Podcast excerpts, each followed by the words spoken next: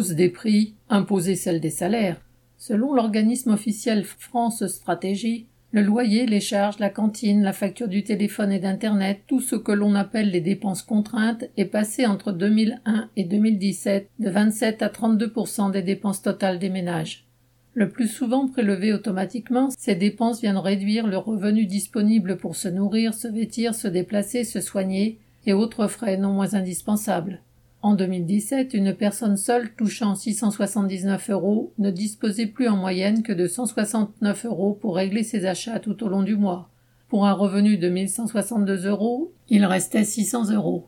Et c'est encore pire là où les loyers pèsent davantage.